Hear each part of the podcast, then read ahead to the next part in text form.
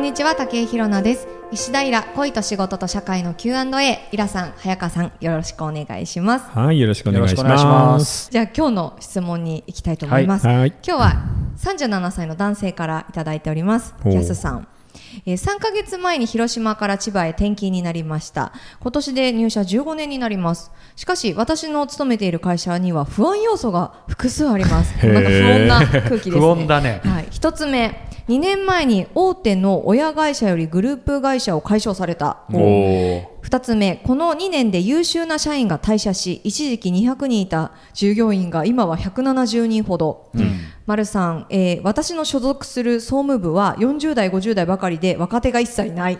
以上が不安要素です。5年後10年後 会社があるか不安です。とりあえず今の会社にしがみつくのかそれとも40になる前に転職を考えるべきでしょうか。ただ私には家庭がありまたずっと事務職で特別なスキルがないため今の仕事を辞める勇気と転職する自信がありません。そんな私に何かアドバイスをお願いします。これはなかなかだね。これなんか質問する番組、ね。ま、なんか違う番組じゃないよね。経 いやこれ結構ヘビーですよね。経営コンサルみたいな感じの質問ですね。でもさ正直こういう縮んでいく会社の中でずっと残って仕事をするのは辛いよね。これなんかちょっと10 5年後10年後怪しいそうですよねこの会社なんか。そうなんだけど、うん今37でしょ、ん。40歳前でって言うけど転職厳しいよ、うん。えなんか今人足りないっていうじゃないですかよくいやそうは言っても人は足りないんだけど、んうん。要は給料のいい仕事は全然少ないのよ。人が足りないのは本当にマックジジョブばっかりョ要するにねコンビニとかマックでは人を雇ってるけど、はい正社員でちゃんといい給で将来性があるようなところにポンって横に入れるかっていうと、正直それも厳しいと思うんだよね。なんか私変な話こういうちゃちゃんとした企業っていうかこううん。200人も300人もうん。何千人もいるような企業で働いたことがなくてその転職するのも結構こう身軽にひょひょいひょいひょいってやってきちゃったからこのななんていうんですか悩んでしまうのがあんまりちょっと実感としてないんですよねなんか。やっぱり難しいんですか？いやそれは難しいし家族がいるところが大きいよね、あーそっか。こをちゃんとしないといけない子供もいるそのプレッシャーの中でだから、うん。僕はね正直言ってね辛いけど、ちょっと耐えるしかないんじゃないかな、だってその優秀な人は辞めていたって言うけどその彼は事務職で特別なスキルがないもんね。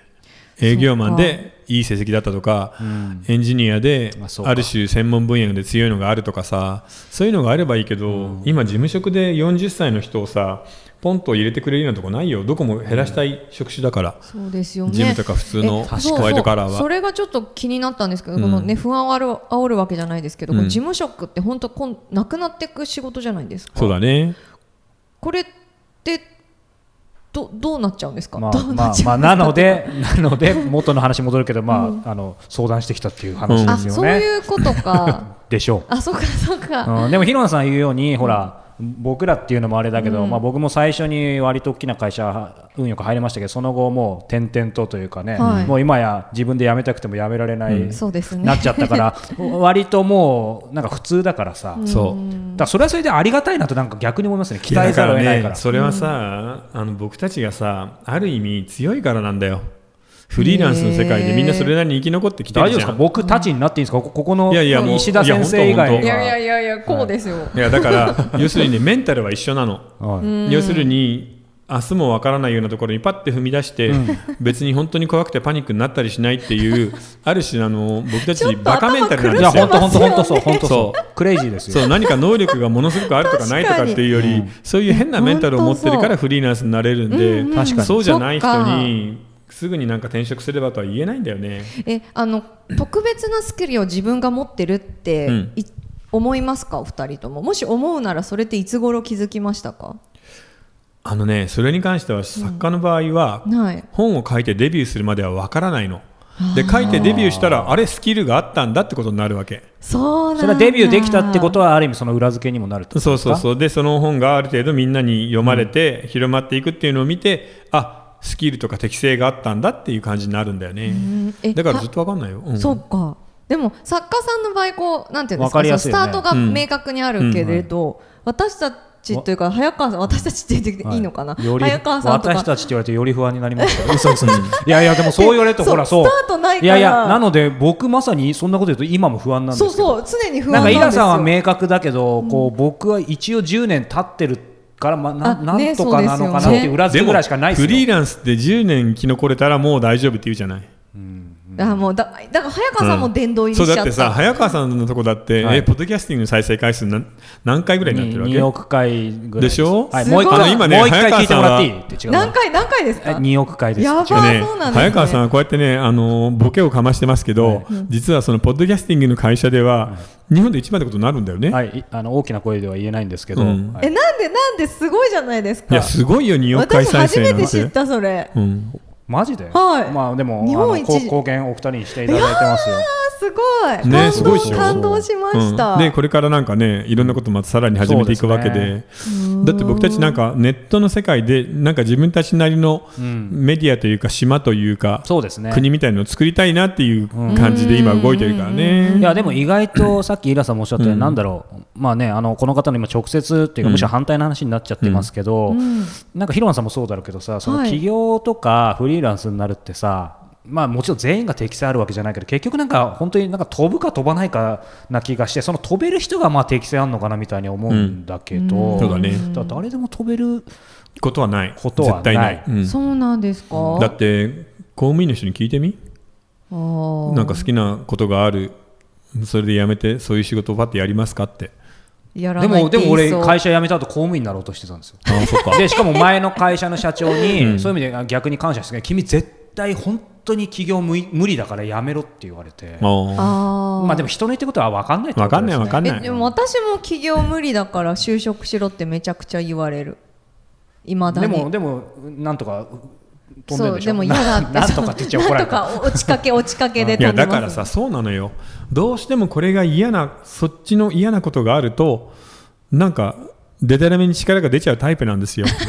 嫌なことは嫌っていうふうに言う人と言えない人がいて実はフリーランスを決めるのは勇気があるとかなんかじゃなくて、ものすごく嫌なことがある人がフリーランスになるあそれのあはその通り。その通り。あんまかっこいいもんじゃないですよね。そう。どちらかというと逃げてですよ、そうそううそう。組織に属したくないみたいな。点で逆に言うと、この、えー、やすさんは、不安だけれどそこまで嫌じゃないんだよねこの仕事。いやだからそんな続けられてるんですよそう。15年も。40代そっか。50代ばかりで37だと一番若手だからもう面倒くさい仕事全部押し付けられてると思うんだけど、うんうんうん。でも事務職で淡々とこうやって仕事をしているのはそんな辛くないと思うんですよ、ん。なので僕のアドバイスは2つで1つは会社には絶対に何にも隠したままえー転職先に関しては面接とかやってみる、うん。それで自分の評価とか年収がどれぐらいになるのかっていうのをしやるでもしよかったら移ってもいい、うん。うんうんうんうん。それともう一つはそれをやりながら今会社にいながら今の会社って副業 OK なんだから、うんうん。将来が不安だったら副業を育てましょうよ、うん。37歳からこれから5年間かけて40代からバリバリできるようなサラリーマンの副業をちょっと考えてみない、うん。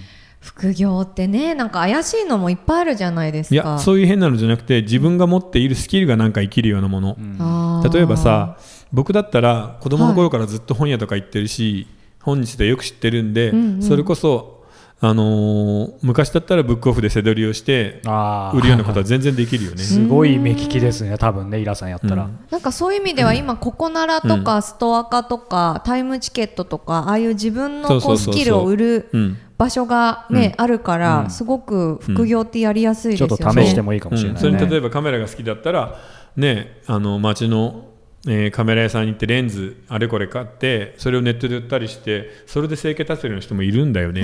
だから彼も何かしらあるはずなんだよ。うんで今の時代はそういうものをマネタイズする現金化する副業化するような道がたくさんあるので、不安だったらそれを考えながらしかも転職の道も探りつつ、でも今の仕事は会社では一生懸命やってるふりをするその3つぐらいの顔を使い分けられるぐらいの人になってほしいんだよね。すごい。いやいやでもある意味それできた僕いつもですけどこう大企業の人結構いろいろまあ隣芝生やっぱ青く見るの、逆に憧れてもらう時なんですけど、僕からするとよっぽどそこに残れてるのが羨まいやしくて、本当本当その三つの顔を使い分けてるっていうのがもうすでにもはやすごいですよやだってね。毎月ちゃんとね、なんだかんだ言ってももちろん入ってくるわけだからやっぱねそれはありがたいと思うよ。そうだから今不安だなって言ったままさ足も手も止まってると思うんだよね、うんあの外に出るのは怖いしって、ならばっていうことであのそのぐらいのことをちょっとゆっくりやってみたらどうですか？40歳まで3年あるので、うんうん。その3年間でその自分の評価を確かめる、うんうん。副業を作るうんうん。